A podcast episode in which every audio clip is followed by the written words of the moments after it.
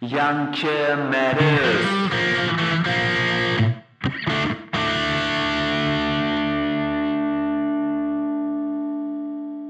Ich konnte erst mit dem Begriff nicht so richtig was anfangen, aber wie ich es dann durchgelesen habe, habe ich gemerkt, das ist genau mein Thema, äh, was mich sehr beschäftigt, eigentlich schon mein ganzes Leben.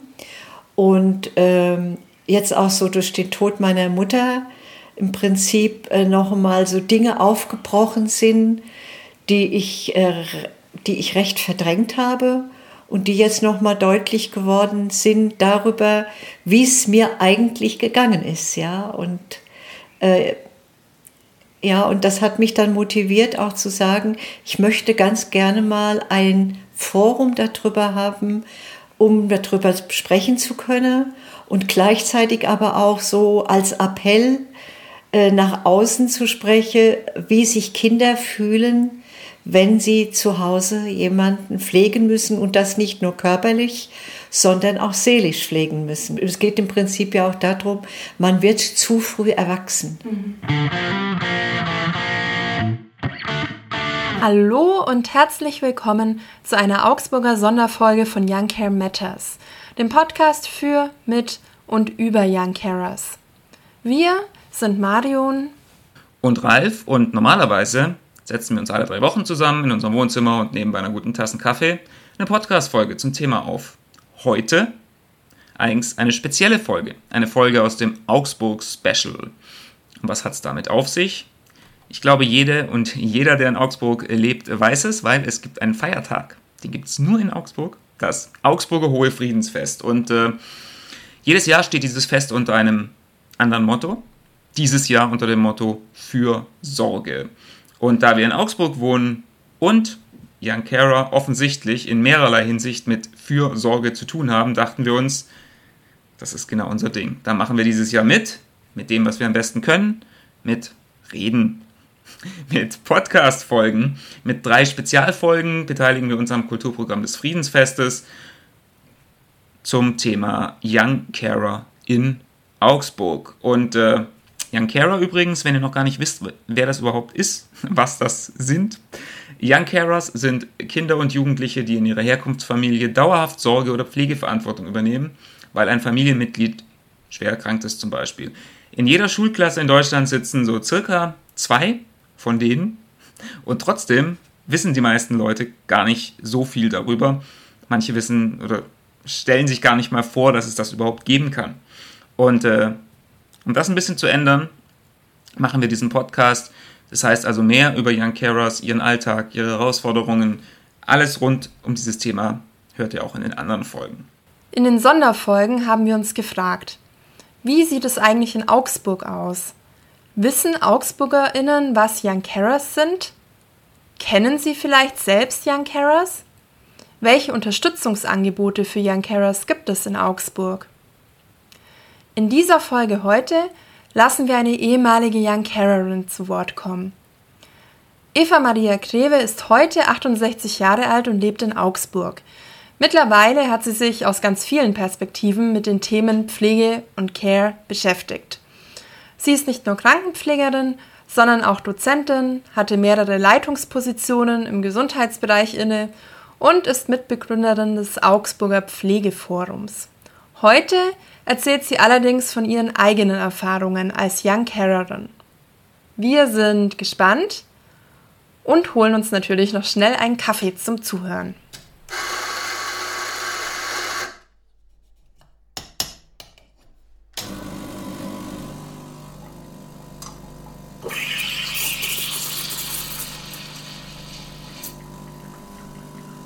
Ja, das ist ja so. Mein Vater hat im Krieg seinen Arm verloren in, in jungen Jahren. Der war 23, wo ich ihn kennengelernt habe. Also da bin ich ja relativ danach geboren, also 52 geboren. Und habe dann meinen Vater eigentlich immer krank erlebt. Immer krank. Und immer schreiend vor Schmerzen. Und das hat mich natürlich als Kind auch immer angetriggert, weil ich dann gedacht habe, was kann ich denn nur tun, was kann ich denn tun, damit es ihm besser geht. Ja, kann mich noch erinnern, wie ich drei Jahre alt war. ähm, da ereignete sich eine Situation, wo ich schon gemerkt habe, dass ich als Dreijährige schon die Verantwortung dafür übernehmen wollte, dass sich meine Eltern nicht streiten. Ja, und das war so der Anfang eigentlich von einem dramatischen äh, Kindheitsleben. Das heißt, wenn ich es jetzt so richtig rausgehört habe, war es weniger so, dass Sie zum Beispiel ähm, ja, physische Pflege geleistet haben, sondern es war mehr dieses Emotionsmanagement, die Familie zusammenhalten, die Co-Abhängigkeit und vielleicht auch sich um die Geschwister kümmern. Ja, ich habe auf der einen Seite diese psychische äh, Situation versucht zu managen und dann natürlich auch auf der anderen Seite immer diese Schmerzen meines Vaters, ja, dieses äh, ähm, was kann ich tun? Kann ich ihn massieren? Kann ich das machen? Da habe ich immer schon überlegt, was könnte ich denn tun, damit er diese Schmerzen nicht bekommt.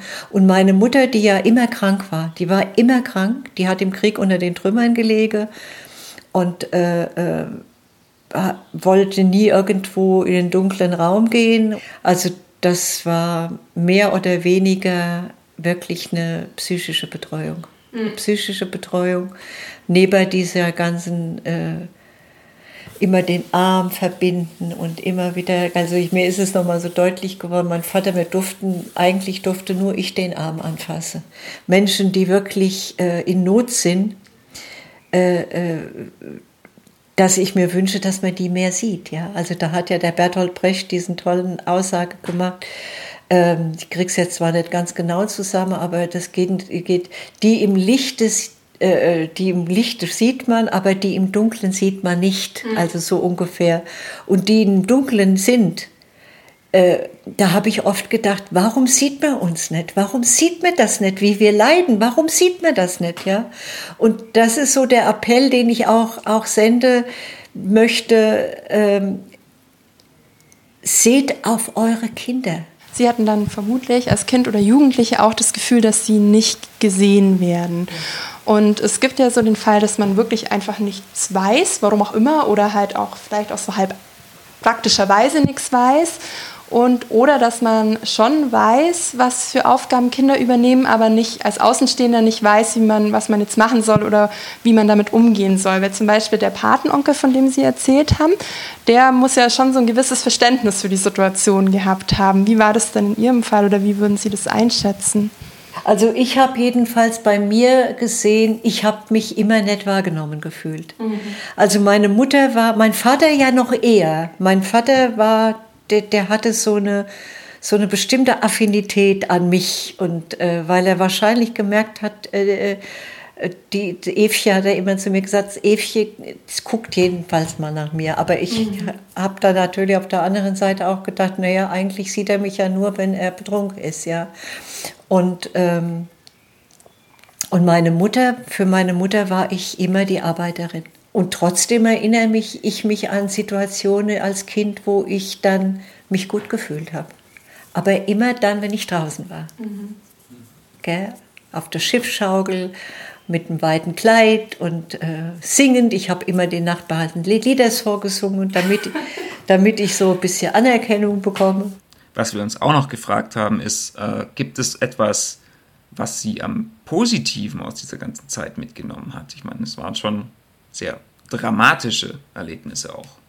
Und das ist jetzt wirklich von mir eine große Stärke, ja, was ich aus dem gemacht habe. Mhm. Ja, dass ich trotzdem ich diese berufliche Möglichkeiten nicht hatte, ich mein Examen als Krankenschwester gemacht habe und dann sofort Leitung von der großen Klinik wurde, von der Station mit 21 Jahren. Aber das hat dazu gepasst, ja. Macherin, Macherin, Macherin, Macherin, genau. Aber das hat mir einen unheimlichen Spaß gemacht, ja. Und da habe ich einen, einen Führungsstil angewandt, der sehr vorteilhaft war. Und den habe ich mir mein ganzes Leben behalten. Nämlich einen partizipativen Führungsstil. Ja. Und da habe ich, und das ist ja heute mein Thema, ich habe ja noch eine Webseite und da geht es wirklich mehr, mehr Kraft und Balance für dich und dein Team. Ähm, und da geht es wirklich darum, äh, äh, wie können Führungskräfte lernen, mit ihren Mitarbeitern so umzugehen, dass sie deren Ressourcen nutzen und dass sie sie achten und wertschätzen, genau wie sie sich selbst wertschätzen sollen. Ja? Und das ist im Prinzip aus dem Thema geworden, mhm. ja, dass ich sage, so viel Projekte geleitet, Qualitätsmanagement eingeführt und eine Reha-Klinik geleitet, ja, also und alles mit Erfolg. Mhm. Also alles mit Erfolg, nur ich habe es dann manchmal aufgegeben, weil ich die Kraft nicht mehr hatte.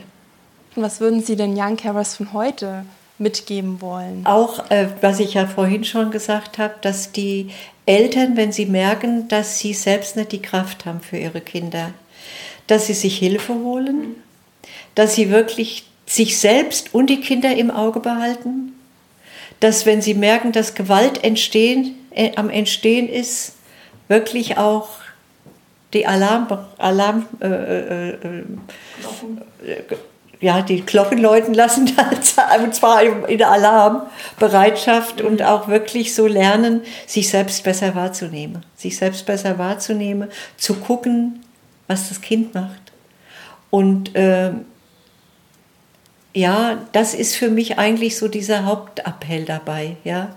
Und, und daraus resultierend natürlich auch übertragbar auf andere Menschen, dass ich es wichtig finde, dass das Potenzial im Menschen ja nicht ohne Grund da drin ist, ja, sondern dass man das nimmt und holt das raus und fördert das, genau wie beim Kind. Mhm. Naja, weil ich finde schon, man sagt auch heute oft im, im die Erzieherinnen, die sind nichts, die taugen nichts, weil man erwartet so viel von den Erzieherinnen. Dabei, ich sage immer, zwei Finger zeigen auf den anderen und drei auf mich. Also von, von daher immer auch zu gucken, wer ist denn der Anfang? Wo ist der Anfang? Ja, der Anfang ist nicht bei den Erzieherinnen. Die haben ja selber ihre Päckchen, die die mitbringen. Und äh, die, die auch, vielleicht auch äh, Young Carers sind, ja, die in den, in den Bereich reingehen. Ne? Mhm. Wenn ich die manchmal sehe. Ich bin ja äh, öfters mal da mhm. und mache da in Bezug auf Suchtentwicklung. Ja, und wie können sie feststellen an den Kindern, ob daheim in der Familie eine Suchtproblematik ist. Ja. Und ähm, ja, dann das einfach sensibilisieren. Und was wären das für Kriterien? Weil wir immer suchen, wie man feststellen kann, ob jemand Care-Aufgaben daheim übernimmt. Und es ist immer so ein bisschen vage. Mein Bruder zum Beispiel, der hat sich immer zurückgezogen. Mhm. Der hat sich versteckt, wenn irgendjemand kam. Der ist immer unter den Tisch gekrabbelt. Ja. Ich hingegen bin dann immer auf Hochtouren gelaufen. Mhm. Ich bin auf Hochtouren gelaufen und habe dann irgendwie gewollt, dass mich jemand sieht. Mhm. Ja, und diese Unterschiedlichkeit, also Kinder, die dann so ein unheimliches Bedürfnis haben nach Anerkennung. Also ein sehr großes, da könnte meine Tochter Ihnen super Sachen erzählen.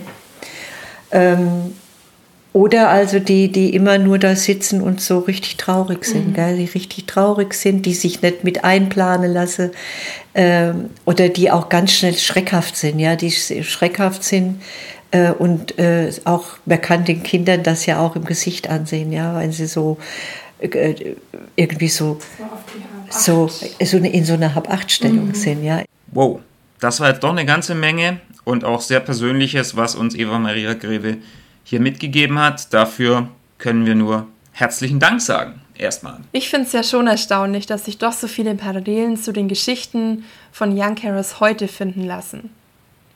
Naja, wie man Young Carers konkret erkennt, dafür gibt es auch heute noch kein Patentrezept aufmerksam sein, nachfragen, aktiv auf Kinder und Jugendliche zugehen.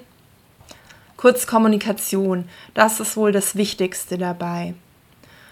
Was Frau Krewin noch wichtig ist, wenn sie auf ihr Leben und ihre Erfahrungen als und mit pflegenden Angehörigen zurückschaut, das erzählt sie uns jetzt noch im Espresso zum Schluss.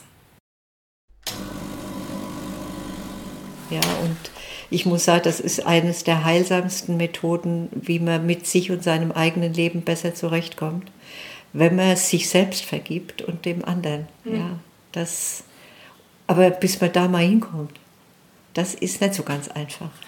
Da muss man erst mal erkennen, wo es alles so Punkte gibt, wo man vergeben sollte, auch sich selbst. Ja.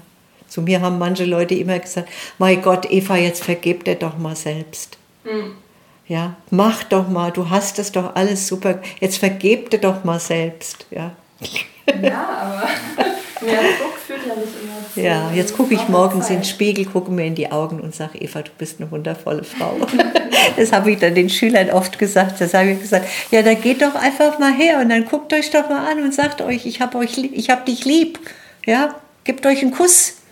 Da haben die immer gelacht, angefangen zu lachen. Aber und dann habe ich sie beim, beim nächsten Unterricht mal gefragt und haben gesagt, ich habe das gemacht. genau. In den anderen beiden Folgen des Augsburg Specials geht es überraschenderweise auch um Young Carers. Einmal aus der Perspektive des Volks. Wir sind auf die Straße gegangen und haben eben einfach mal nach den Meinungen, nach, den, nach dem Wissen oder nach den Gedanken zu Young Carers gefragt. Eine, eine andere Perspektive bieten Expertinnen, in diesem Fall muss man gar nicht gendern, es sind wirklich nur Frauen, die aus unterschiedlichen ähm, Blickwinkeln oder in unterschiedlichen Kontexten mit Young Carers zu tun hatten. Kann man sehr gerne auch mal reinhören. Und ihr könnt nicht nur hören, sondern auch mitreden. Ihr möchtet Gast oder Gästin im Podcast sein, ihr habt vielleicht eigene Erfahrungen mit Young Care oder ihr wollt Feedback loswerden oder habt eine Frage zum Thema, dann meldet euch bei uns. Entweder schreibt ihr uns eine E-Mail auf youngcarematters at gmail.com oder ihr kontaktiert uns auf Instagram. youngcarematters. Wir freuen uns auf jeden Fall von euch zu hören oder zu lesen. Bis dahin oder bis zur nächsten Folge. Take care und Peace.